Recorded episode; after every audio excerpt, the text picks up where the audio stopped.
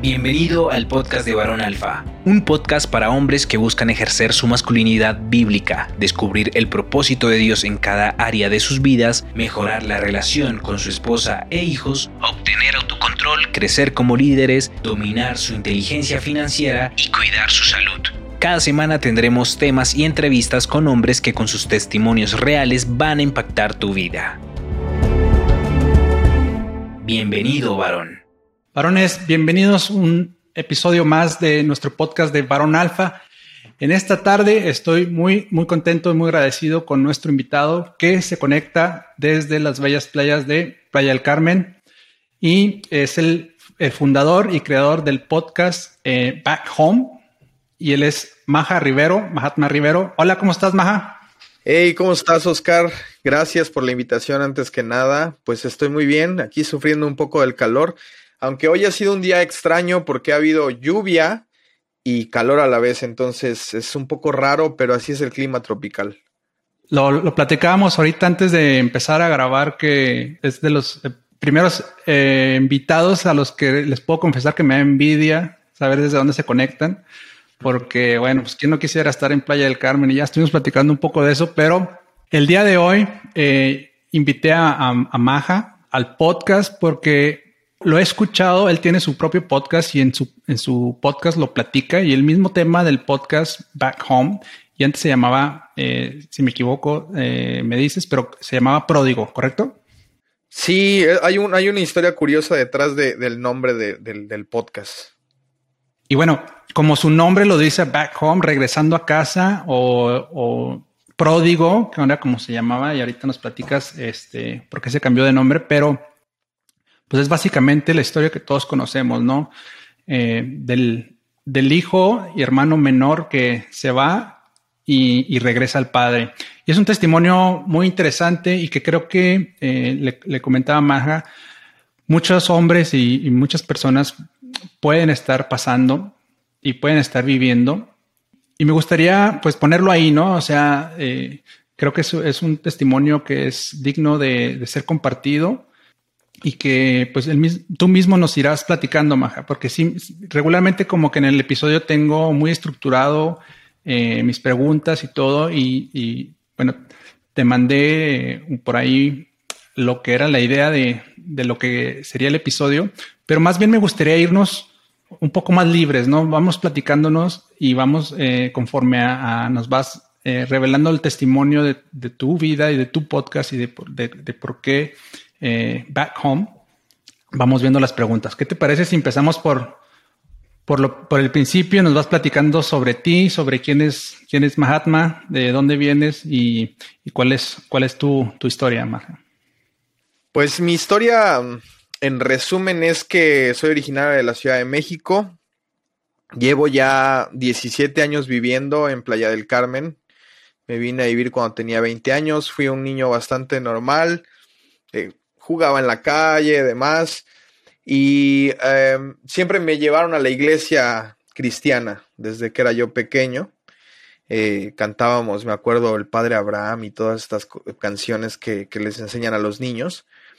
Y pues eh, de corte completamente pentecostal, la iglesia.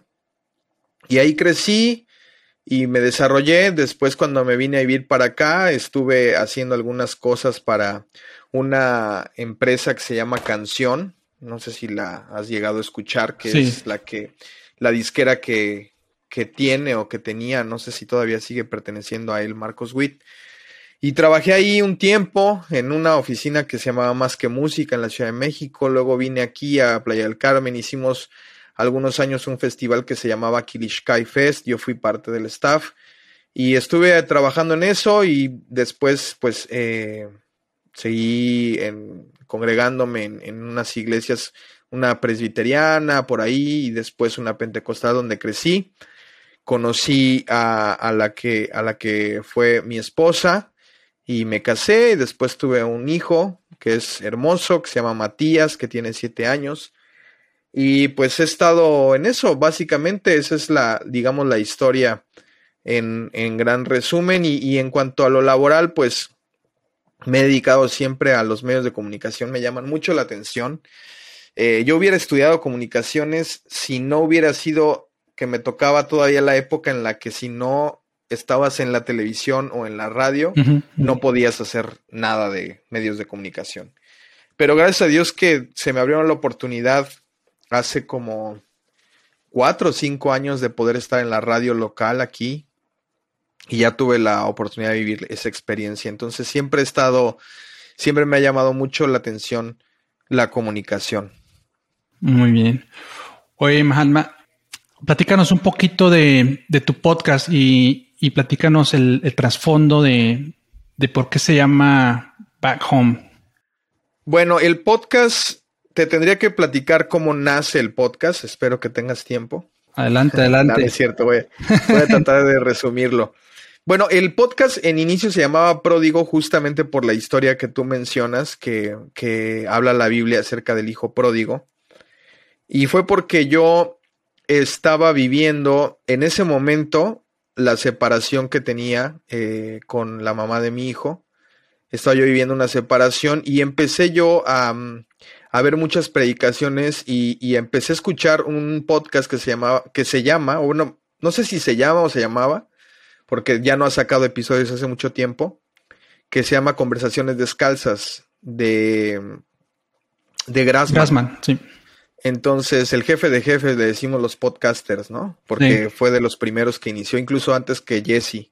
Y justamente en un podcast con Jesse, bueno, me empecé a enterar de este mundo y yo, yo escuchaba, yo veía predicaciones y veía podcasts, pero yo sentía que todo, todo el contenido que estaba disponible eran personas que ya habían vivido una situación y la habían superado, lo cual está padre, o sea, qué bueno que haya personas que nos pueden edificar desde, desde el punto de vista, lo pongo yo así como desde la punta de la montaña, pero como que yo necesitaba o en ese momento yo quería conocer personas que estuvieran en la misma situación que yo o, o pasando por la misma circunstancia que yo estaba viviendo en ese momento y no tiene que ver directamente con la separación y después el divorcio, sino más bien como que estés pasando un mal momento, ¿no?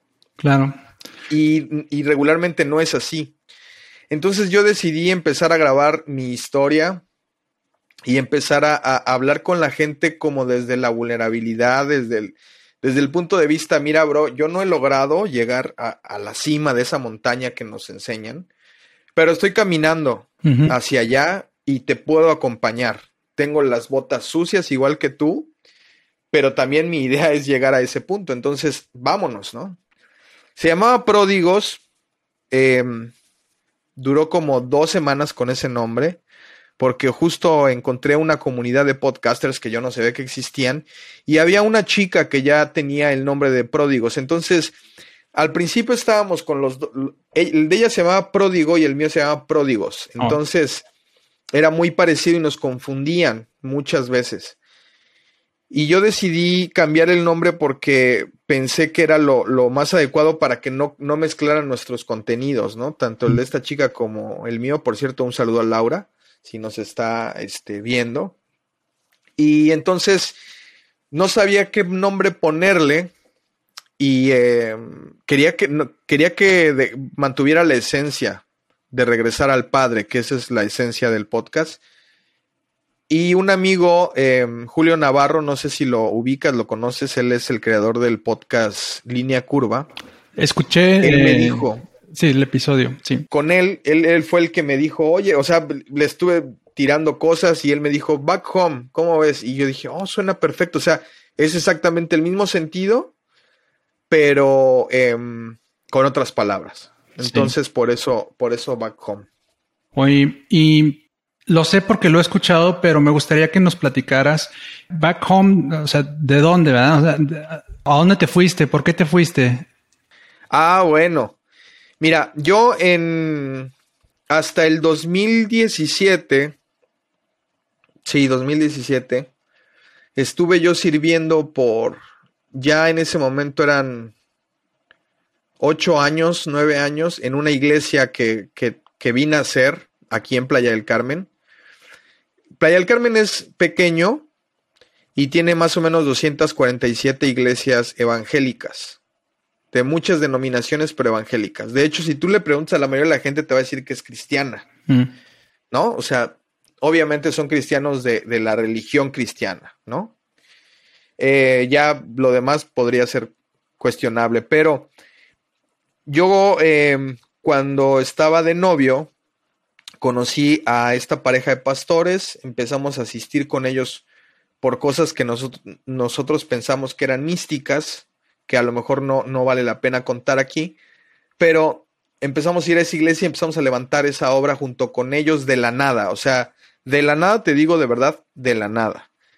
Y empezamos a levantarla, entonces como éramos tan amigos de los pastores y estábamos tan involucrados en el servicio, nosotros éramos prácticamente que los copastores, ¿no? Eh, la que en ese momento era mi esposa y yo prácticamente, no prácticamente, nosotros llevábamos la administración de la iglesia y estábamos involucrados en todos los ministerios, incluyendo la predicación. A mí me dejaban la iglesia cuando los pastores tenían que salir de viaje o demás. Yo, soy, yo era la persona que me quedaba a predicar. Dirigía yo la alabanza, daba clases en el instituto bíblico, porque tuvimos un instituto, bueno, tiene un instituto bíblico esa iglesia. Y eh, entonces yo, yo servía como de tiempo completo, pero en realidad yo no percibía un salario de la iglesia, ¿no? No, la iglesia no era tan grande como para que pudieras percibir un salario, tenía más o menos unas 70, 80 personas. Pero en, en, lo que esto que te estoy platicando, pues yo tenía pues temas, ¿no? O sea, había cosas que, que, que no estaban funcionando en mí, que no estaban eh, sirviendo y que yo en su momento llegué a exponer, pero a lo mejor no fueron entendidas de la manera correcta, llevadas de la manera correcta. No quiero con esto decir que no asumo mi responsabilidad, porque fue mi responsabilidad al final de cuentas, porque yo ya era un adulto y conozco la diferencia entre lo que dice la Biblia y lo que no dice. Y el caso es que yo empecé a vivir una doble vida, ¿no? En muchos sentidos. Y llega este momento en el que me salgo de la iglesia en 2017. 2019 eh, me separo. Me separo y entonces eh, justo empieza el camino de regreso al Padre, ¿no? Porque durante esos dos años, pues yo me alejé de la, de la iglesia y más que alejarme de la iglesia, bueno, ahora lo entiendo. En ese momento yo pensaba que eso era el tema, ¿no? El haberme alejado de la iglesia. Pero en realidad de quien realmente me alejé era de Dios. Y eso me hizo mucho daño y, y gracias a Dios que pude, que pude regresar. Ahora, dices que en el 2000, 2017 te alejas de la iglesia. Ahora, déjame te pregunto, y no es en el afán de, de, buscarle tres pies al gato, pero nada más para, para estar claro en el sentido de que dices que tenías dudas, que tenías eh, cuestionamientos y que asumes tu responsabilidad también. Y eso es, eh, digo, queda muy claro. Pero tú sientes que te alejaste o te alejaron. Mm, buena pregunta. Buena pregunta. Yo creo que tiene un cierto grado de responsabilidad de ambas partes, ¿no? O sea, creo que hubo muchas cosas que yo dejé de hacer y que y otras que hice que afectaron mi relación personal con Dios. Sin embargo, también en gran parte la iglesia a la que yo asistía tenía una cierta responsabilidad sobre muchas cosas.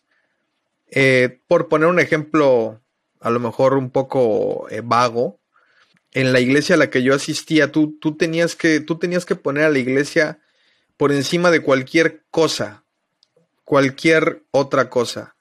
Tu familia, eh, tu trabajo, tu descanso. Y creo que, creo que es ahí donde, donde ya no está bien, ¿sabes? Porque tu primer ministerio, y eso lo entendí después, uh -huh. tu primer ministerio es tu familia. Claro. Es tu esposa, son tus hijos. O si eres hijo de casa, tu primer ministerio es tu mamá, tu papá, tus hermanos. No es la iglesia. La iglesia es un lugar donde nos reunimos, donde aprendemos, donde crecemos, donde nos edificamos, pero no es lo más importante. Entonces, cuando, cuando de pronto tú empiezas a vivir una cultura en la que te, te dicen que eso es lo más importante sobre otras cosas, cuando tú fallas te sientes eh, como pecador, mm. ¿no? Te sientes como que has traicionado a Dios, como que le has fallado a Dios, cuando en realidad no es cierto, ¿no? Para decirte algo muy rápido, yo recuerdo el primer fin de semana después de que, de la que en ese entonces todavía era mi esposa y yo, el siguiente fin de semana de que dejamos de ir a la iglesia nos sentimos liberados. Ah, liberados, de verdad. O sea, nos, una carga, ¿no? libres. Exactamente. O sea, teníamos una carga tan grande. Entonces, si me, eh, regresando a tu pregunta, si me preguntas si, si me alejaron o me alejé, yo creo que es, una combinación de ambas. Sabes que ahorita que lo mencionas, no sé si, si lo hayas visto y habrá quien sea fan y quien no, pero en la serie de, The Chosen, no sé si la has visto. No. Hay una, hay una parte que, bueno, es una parte en la vida del, del, ministerio de Jesús y más en específico cómo va como seleccionando a los, a los apóstoles.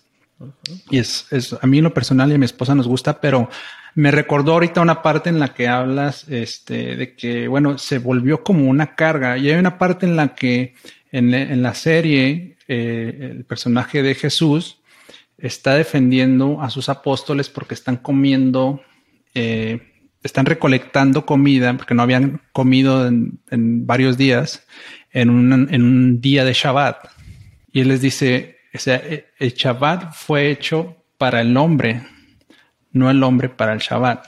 Digo, y no me quiero meter en, ese tema, pero, pero no sé, conforme lo ibas platicando, me, me recordó un poquito eso, porque ya no era como eh, la iglesia un lugar para ir a, este, a recibir de Dios, a recibir su palabra, como un refrigerio para tu alma, sino más bien como ya una carga, o sea, ya tu vida era para eh, ello, sin, sino, y no al revés, ¿no? Sin, o sea, no ibas a, a la iglesia tampoco este, a, como a recibir aunque no vamos a recibir, pero en este caso ya era muy cargada hacia el, hacia el lado de, que ya es como una obligación y más aún cuando dices tú, lo, lo estabas haciendo como, pues como un servicio, porque no era, no era ni siquiera tu trabajo, ¿no?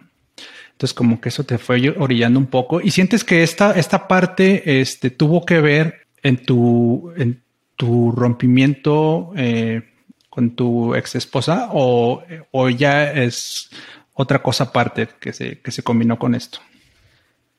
Mira, yo creo que después de terapia y todo, porque esto que te cuento no es así como que tan sencillo como te lo, te lo platico, ahora te lo platico, creo yo, bastante sencillo.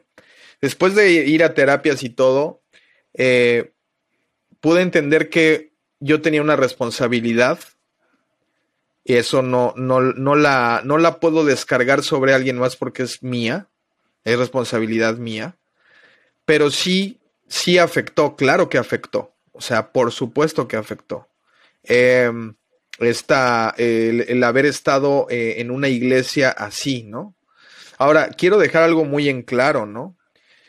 Bueno, dos cosas. La primera, a veces estamos tan involucrados en el servicio en la iglesia y damos por hecho con eso que tenemos una relación cercana con Dios, que nos olvidamos de Dios. Empezamos a, fijarnos tanto en, en, el servicio que olvidamos a quién estamos sirviendo. Y eso es muy común y muy clásico y seguro que esta no es la primera vez ni que tú ni que la gente que nos ve lo ha escuchado, pero, pero pasa y muy seguido. Eso es, eso es una cosa que hay que tener mucho cuidado. Y la segunda cosa es que yo no estoy para nada peleado con la iglesia, en el sentido de que yo no, yo no promuevo que la gente deje de ir a la iglesia. Yo lo que promuevo lo que, o lo que me gustaría es que todos pudiéramos ser más libres, pudiéramos ser más reales, pudiéramos ser más vulnerables, pudiéramos ser más aceptados, más amados, más entendidos. Y justo en, en, en eso podemos crecer todos sabiendo que tenemos un Dios que nos ama sobre todas las cosas, que nos ama como un padre ama a sus hijos. Si pudiéramos entender eso, habría menos personas que tienen que vivir una vida eh, oculta. Creo que eso sería algo magnífico. Oye, entonces, bueno, pasa esta situación, digamos que te, te alejas de la iglesia, viene la separación con tu, con tu pareja. ¿Ya tenías a tu, a tu hijo o, todavía Sí, sí, sí. Sí, ya, ya Matías ya había nacido, ya tenía cinco años, creo. Cinco años. Y, y luego, ¿qué pasa? ¿Te alejas? ¿Te empiezas a portar mal? ¿O qué es lo que empieza a, ¿Te refieres cuando salí de la iglesia o cuando me separé de, de, la que era mi esposa? Pues bueno, es que hay un lapso de dos años ahí, ¿no? Y básicamente lo que quería saber era si, eh, si una cosa llevó a la otra y fue parte y ya me contestaste que, sí, efectivamente a lo mejor no en un 100%, pero sí tuvo un efecto en eso.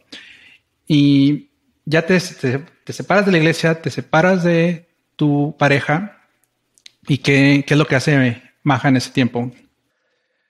Mira, a mí me pasó algo muy curioso que mucha gente podrá creer, otra gente lo podrá ver muy místico, no lo sé, pero yo estaba yo en un punto en mi vida cuando, cuando yo me salí de la iglesia y, y cuando yo empecé a vivir mi vida como yo pensaba que era lo mejor. Y yo tenía un programa de radio en la radio local. Tenía yo tres canales de YouTube que monetizaban bien.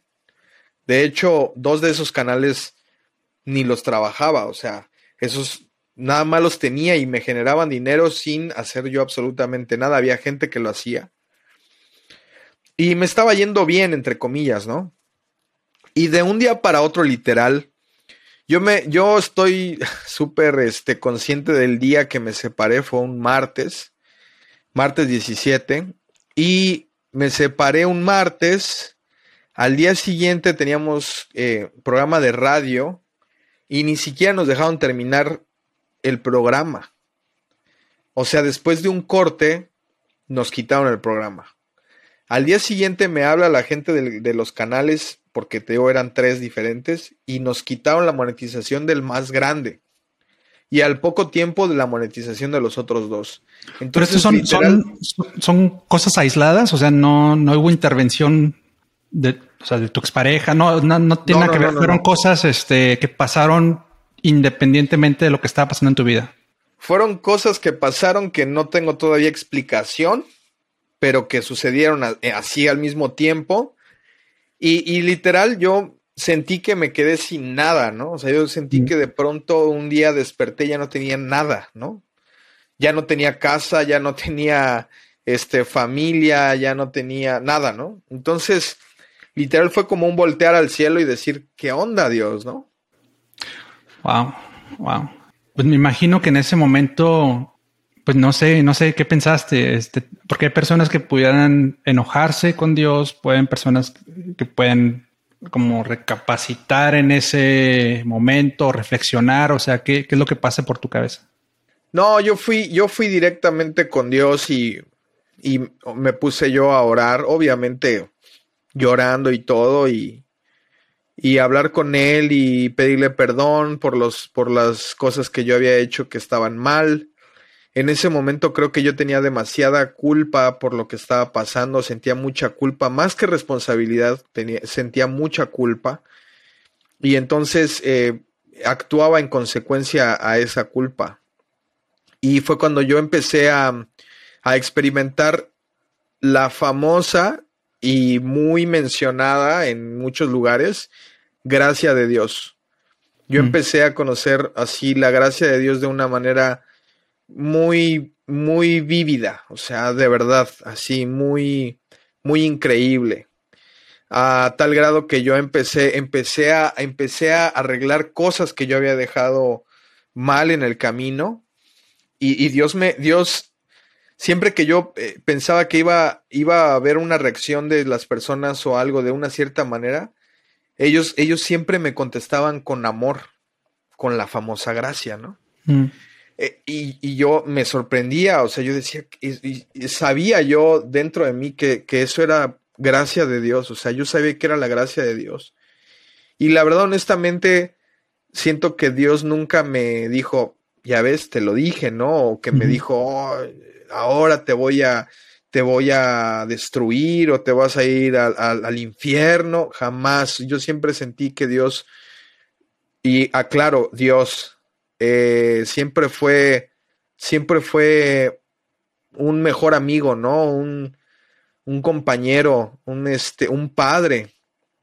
Yo, este, me acuerdo que, o sea, fue un tiempo muy, muy complicado, muy, muy difícil. O sea, honestamente fue, no he vivido ninguna otra cosa en la vida tan fuerte como ese tiempo. Yo no dormía, no comía, este, estaba yo muy deprimido, lloraba todo el día. Me acuerdo que leí el libro de Job como, como seis, siete veces.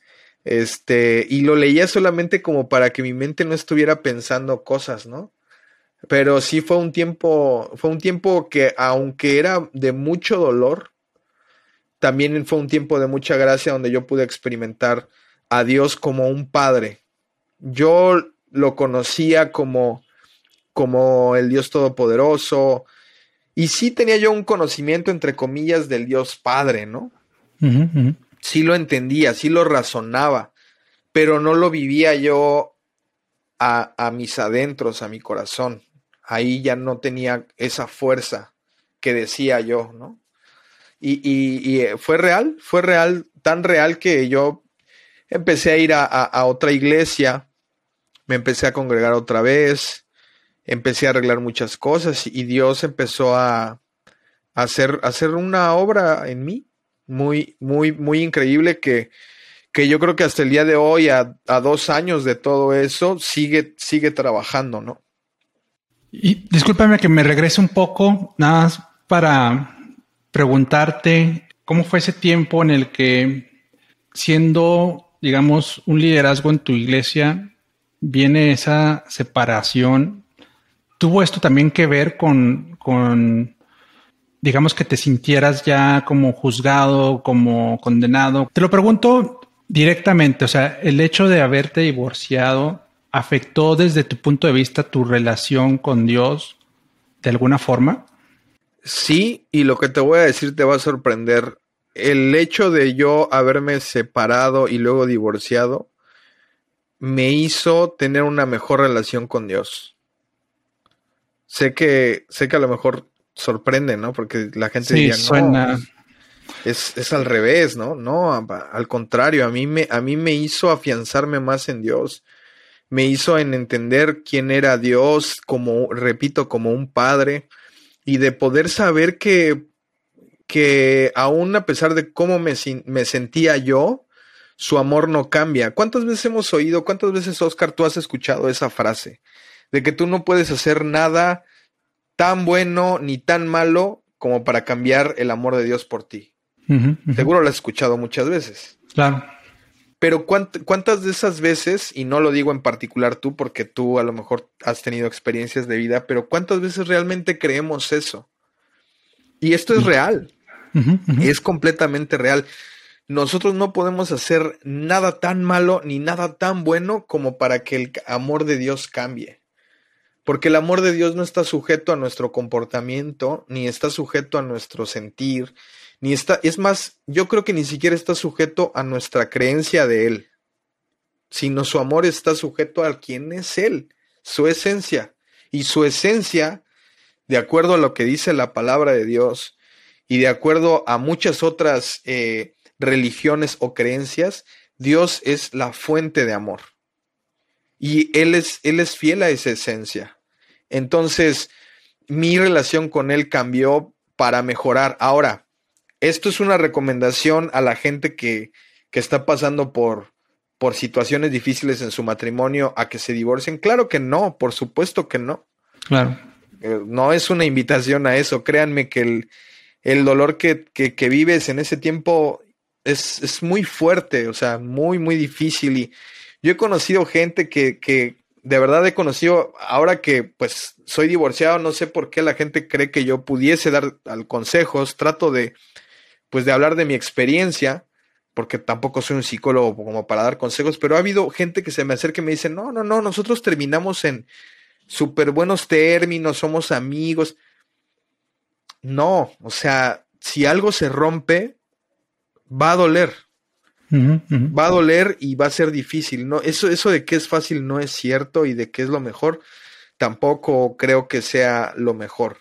Pero cuando pasa, por las razones que sean o por la responsabilidad de quien sea, pues sí puedes encontrar, aún y a pesar de eso, a Dios amándote de una manera que ni siquiera, ni siquiera podría yo ponerle palabras. Aún cuando pudieran haber estado atravesando esta situación muy complicada, o sea, por lo que escucho, nunca fue tu objetivo, ¿no? Como, este, aunque suene un poco tonto decirlo así, pero creo que sí me entiendes a lo que me refiero. Simplemente eh, tomando en cuenta ya cuando la relación estaba mal, digamos, por las razones que haya sido, o sea, tú no querías divorciarte. No ah, no, no, no, O sea, no era tu, digamos, tu salida. Simplemente. No, para nada. Tal vez eh, así, así tuvo que ser. A lo mejor este, por la parte de, tu expareja eran lo, lo que se quería. Si, mal no lo entiendo. Eh, pero no fue algo que tú, digamos, estuvieras de alguna forma empujando, no es algo que tú querías. Lo sé porque por lo que estás platicando, tuviste un tiempo después como pues muy complicado, ¿no? Como de duelo y, de dolor y de, y de, estar, digamos, procesando esta etapa en tu, en tu vida. Sí, no, yo no quería, yo no quería divorciarme. No, no estaba en mis planes este, hacer eso, aunque es difícil de decir porque te digo, uno no carga con responsabilidades que no puede uno evadir y pues tal vez muchas de mis acciones, no tanto mis palabras, pero sí mis acciones, podían apuntar mucho a que yo lo que quería era divorciarme, ¿no? Claro.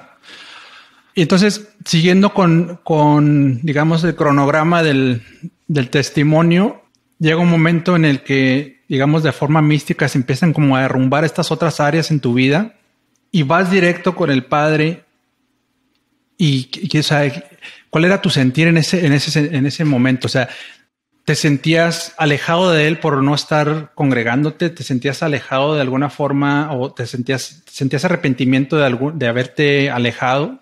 ¿O cuál, cuál fue el proceso y, y en qué momento estás ahorita? O sea, Comentas que acabas regresando a otra iglesia, estás sirviendo en esta iglesia, ¿en qué, en qué proceso estás?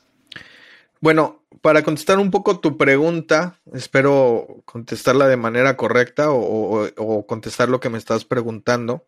Cuando yo, me, bueno, me separo y, y eventualmente me divorcio, yo empecé a tener una relación personal con Dios mucho más robusta y empecé a congregarme en otra iglesia eh, siempre obviamente con el afán de, de poder ser restaurado, ¿no? Esa era la palabra que se usa mucho. Mm. Es que necesitas restauración. Sí. Y yo traía este lenguaje religioso de, ah, necesito que me restauren, ¿no?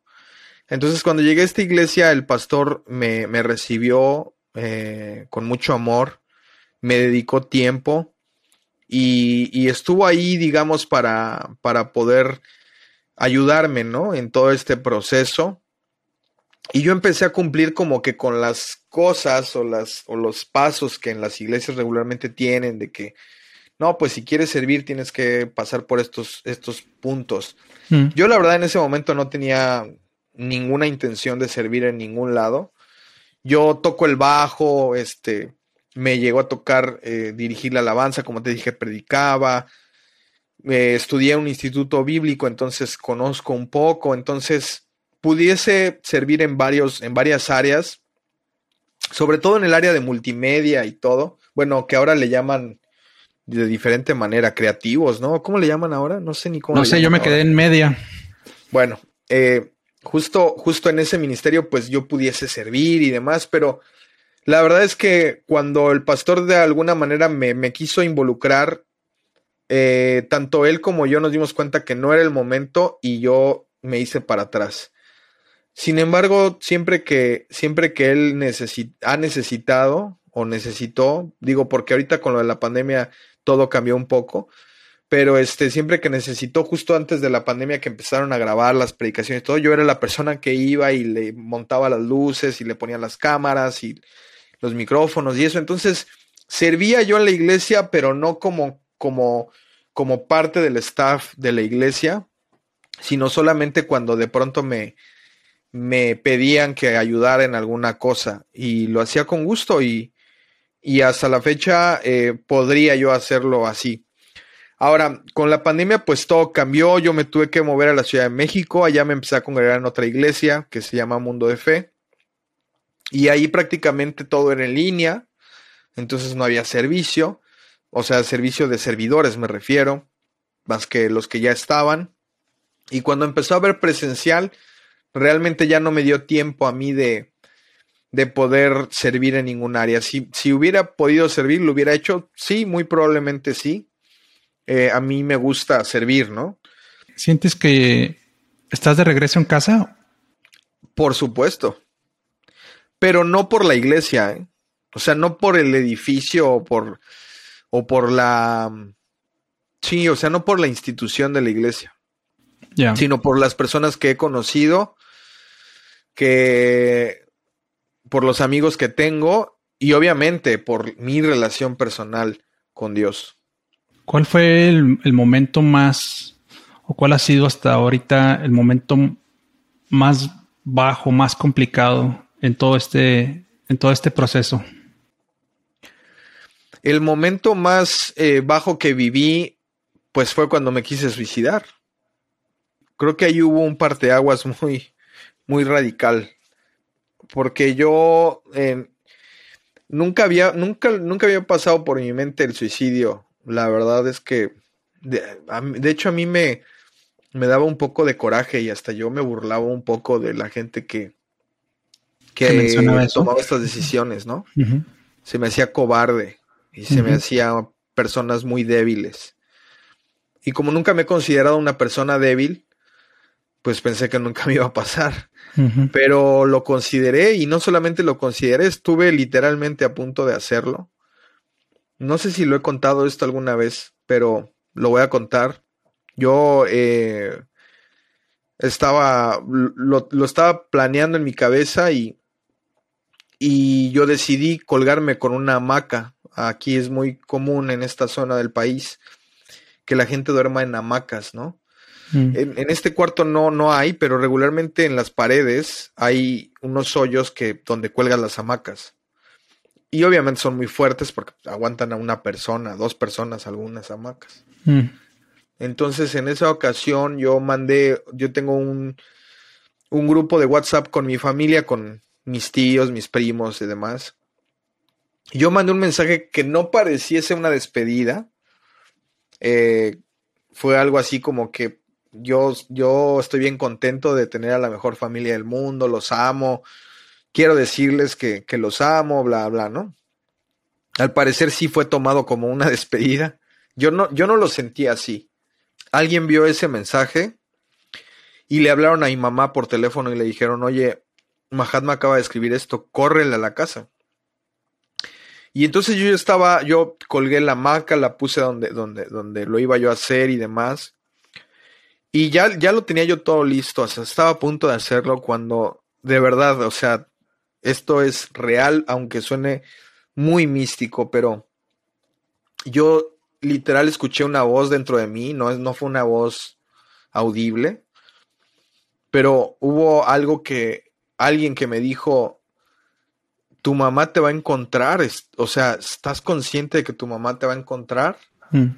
Y e, en ese momento que escuché esa voz y que estaba yo como que entendiendo eso, esos segundos que tomó para mí pensar lo que estaba yo escuchando, escuché a mi mamá llegar. Mm. O sea, justo fue el momento en el que mi mamá llegó. Y ya mi mamá cuando abrió la puerta me dijo, ¿qué estás haciendo? Y obviamente se puso muy mal, se puso a llorar y, y bueno, obviamente ya no te cuento todo lo demás, fue, fue algo muy fuerte, ¿no? Y, y, obviamente pues mi mamá tratando de hacerme recapacitar. Entonces, creo que ese fue el punto más bajo en el que yo estuve. Pero de ahí y de, y de haber escuchado esa voz me hizo reflexionar con lo que yo estaba haciendo en ese momento para mi vida, ¿no? O sea, para mi futuro o mi no futuro, si me hubiera quitado la vida. Entonces, yo creo que de ahí fue como que un cobro de conciencia de que no estaba solo y de que y de que podía ser diferente mi vida, ¿no? Mi vida podía realmente ser distinta. Bueno, primero que nada, gracias por, por compartir esto. Ajá, yo sé que es cosas personales y muy fuertes, pero sí creo que algunas de estas cosas tienen un propósito más de lo que nos podemos imaginar.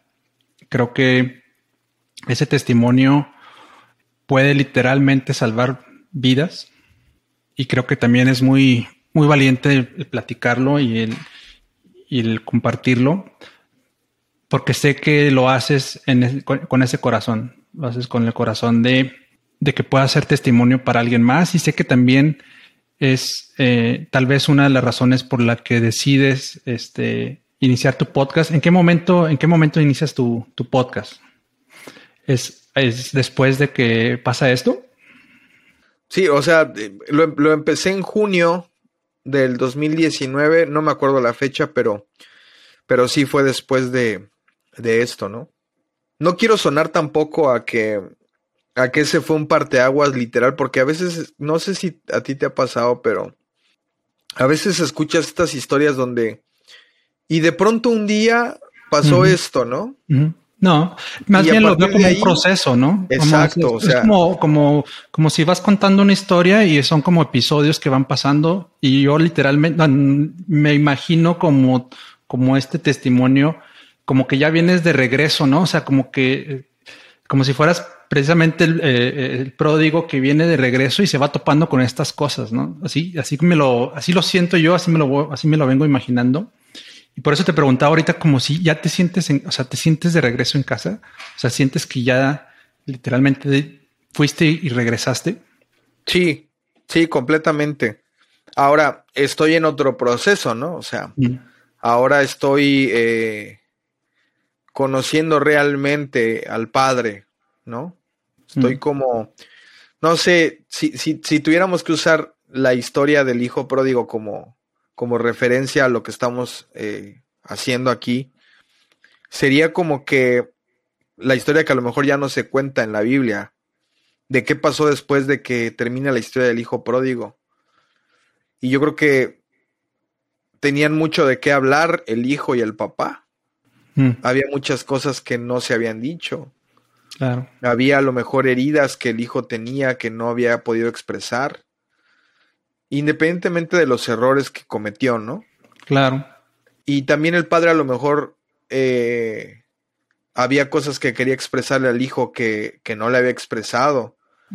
Entonces, creo yo que si seguimos como referencia la historia del hijo pródigo, estoy en el punto en el que, en, en lo que ya no se cuenta en la Biblia, ¿no? Que es estar sentado a la mesa escuchando al Padre, también yo expresándome con libertad, ¿no? Con completa libertad y, con completa confianza de que, de que el Padre no me juzga, de que no me va, no me va a matar porque ya me demostró muchas veces y, y de diferentes maneras que me ama. Entonces, ese sería el momento en el que estoy, sentado a la mesa platicando con el padre, conociéndolo, comiendo, conversando, ¿sabes? Claro. En ese momento. Y obviamente cada uno vive esta historia o, su historia de, de, alguna manera. No, obviamente cada historia es distinta y cada, digamos, cada hijo pródigo que se va y regresa, pues vive sus propias, eh, su propia historia, sus propias historias, sus propios eventos, pero sí, sí creo que es, es, valiente salir y contarlo, ¿no? Y, platicarlo y abrirte y ser vulnerable y, reconocer eh, pues esa necesidad que, tenemos todos, ¿no? De estar junto con el Padre, de regresar a casa.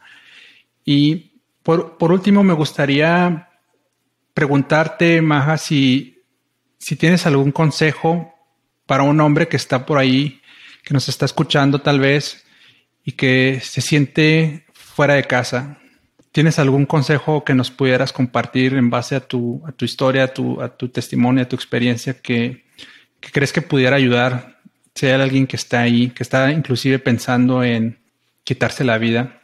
Bueno, el tema de quitarse la vida es, es un poco, poco complicado, ¿no? Porque a veces no, no es algo que cuentas, Mm. no es algo que tú vas y le cuentas a las personas. Es muy difícil que una persona que se va a quitar la vida lo cuente. Y yo, yo viví un, o sea, un- la hermana de, de un muy buen amigo mío se suicidó, entonces te puedo decir por que sé de lo que te estoy hablando cuando te digo que a veces esas cosas no, no se cuentan, tú te tienes que dar cuenta como amigo o demás, y aún así es complicado. Pero bueno, yo quiero decirles algo, si sé que las personas que, que, que ven, que te ven, son personas que conocen de Dios, conocen de la palabra, y yo les quiero decir algo, eh, es importante que, que sepan que está bien pedir ayuda, más allá de la oración y más allá de lo que un pastor te puede aconsejar. Está bien ir al psicólogo, no tiene nada de malo ir al psicólogo o ir al psiquiatra. Y está bien que, que pensemos y que seamos egoístas en cierto modo de querer nosotros estar bien, porque si nosotros no estamos bien primero, no podemos estar bien con los demás. Eso es muy importante. No, no tengas miedo a pedir ayuda. La gente regularmente piensa, y sobre todo en Latinoamérica, que si tú vas al psicólogo es porque estás loco y no es cierto, no tiene nada que ver. Mm. Eh, no, no necesariamente estás loco y, y por eso vas al psicólogo, no. Y está bien, a veces Dios, o sea, te conocemos de historias donde el Espíritu Santo sana a personas de cáncer de una manera exponencial. Sí, claro que sí. Creemos en eso, yo lo creo. Y gloria a Dios por ello. Pero también conozco a personas que han, que han sobrevivido al cáncer porque han tomado quimioterapias, porque han ido al doctor y porque han, han- se han sometido a una serie de, de cosas médicas para poder encontrar la sanidad. Es decir, la ciencia y Dios no está peleada. Eso Claro. es algo que comentemos muy comúnmente. Dios está aquí, la ciencia ni siquiera sale en la pantalla. O sea, Dios es dueño de la ciencia. Él, él hizo la ciencia, Él creó la ciencia. Entonces, usemos las herramientas que tengamos a nuestro alrededor para poder conocernos a nosotros mismos. Créanme, hombres que nos, que nos están escuchando y que nos ven, si tú logras conocerte a ti mismo, si tú logras escarbar un poco más y poder sacar esas cosas que a lo mejor porque eres hombre o porque, o porque los hombres no lloramos o porque no podemos ser vulnerables o lo que sea que te haya dicho la gente, si logras poder abrir un poco tu mente a eso y ser un poco vulnerable, vas a poder encontrar la libertad que Dios te quiere dar. Mm. Dios no quiere robots, Dios no quiere gente perfecta, me queda clarísimo. Si fuera así, ya no existiríamos nadie de los que estamos respirando en este planeta. Claro. Dios no, Dios no quiere personas perfectas, Dios, Dios quiere personas reales, así como estamos, así con lo que ves en la computadora, con la música que escuchas, con los tragos que te echas, con lo que sea que tengas, que tengamos, Dios nos escucha, nos ama Mm. y Él quiere darnos la mejor vida posible. Y la única manera de hacerlo es a veces abriéndonos, abriendo nuestro corazón, dejando, dejando que otras personas nos conozcan y que podamos en base a eso construir eh, una vida diferente. Si realmente queremos ser, yo estaba escuchando tu eslogan del podcast y, y tú hablabas mucho de que, de que el hombre pueda tomar su verdadero lugar, ¿no? Y creo que el verdadero lugar del hombre es siendo un hombre que pueda conocer a Dios de manera real y genuina y no como estereotipada, ¿no? Claro. No, el, no el hombre siempre en victoria, el siempre eh, gozoso, el siempre adelante. No, sino que podemos ser vulnerables y podemos recibir ayuda. El primer paso es ese y creo que de ahí Dios parte y empieza a hacer cosas. No te sorprenda que de pronto pase algo místico y Dios te hable, como a mí me habló cuando me quería suicidar. Pero tampoco te sorprenda cuando Dios de pronto te envía un amigo que se siente contigo y no te diga nada, simplemente esté ahí para abrazarte. Dios te puede hablar de muchas diferentes maneras y solo es cuestión de estar como atentos a, a su llamado y, y, eso nos va a ayudar a, a, poder vivir reales. La palabra de Dios dice que, que conoceremos la verdad, ¿no? Y que esa verdad nos va a hacer libres. Y ¿dónde más pudiésemos encontrar esa verdad si no es en conociéndolo a Él? ¿No? No, habría, no, hay otro lugar. Claro. Y ya no voy a decir más porque si no voy a este a sacar mi Biblia y me voy a poner a predicar. no, creo que es eso último, ese último punto es muy importante y creo que e, era necesario, ahora lo veo así, traer este tema al podcast.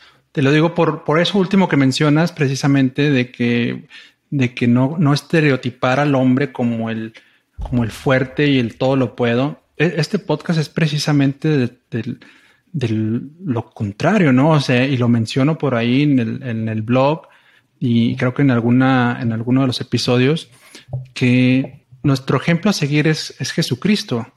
Y, Jesucristo mismo fue vulnerable, ¿no? O sea, lo vemos, lo vemos sufriendo, lo vemos acongojado en algún momento al, decir, Señor, pasa de mí esta copa, ¿no? O sea, eh, llorar, el tener amigos. Eh, no recuerdo exactamente en dónde es, que los llama amigos a sus apóstoles, ¿verdad? Y esa parte también de alguna manera me, me, pues me llega, me quiebra porque te habla de la importancia, ahorita hablabas de, no te sorprenda que, que, te manda un amigo, ¿no? Que te manda alguien que te escuche, que te hable y tal vez que tal pueda llorar contigo y que puedan este, compartir, eh, pues abrirse vulnerablemente sus angustias o sus miedos. Y, Dios habla de que necesitamos, ¿no? De, otros hombres para, para, irnos formando. O sea, sí nos quiere fuertes, y nos quiere valientes, pero también eh, reconoce que, que, somos humanos, que somos creación de Él y que somos, eh, necesitamos pues de, de, otras personas, de otros, de amigos y de otros hombres y que, como dices tú, no, no debe de sorprendernos la forma en la que esta ayuda nos llega. Y me gustó mucho también eso que, que mencionas, ¿no? Este, lo de ir al psicólogo.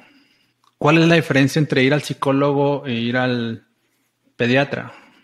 Que Dios puede sanar a tu hijo, sí, sí puede sanar a tu hijo de lo que sea, pero no por eso dejas de ir al pediatra, ¿no? O sea, no, no, no encuentro cuál pudiera ser el argumento para no ir al psicólogo. Obviamente, pues eh, también eh, cuidando tal vez eh, los consejos del psicólogo, ¿no? Porque puede haber, puede haber de todo, ya que se meten en otras cosas o, atenten contra tus creencias espirituales y todo, bueno, pues ya, como dices tú en un inicio, pues no soy un, no soy un niño, ya tendrás tus propios criterios, pero, pero sí creo que es importante, estoy totalmente de acuerdo con, con eso que mencionas.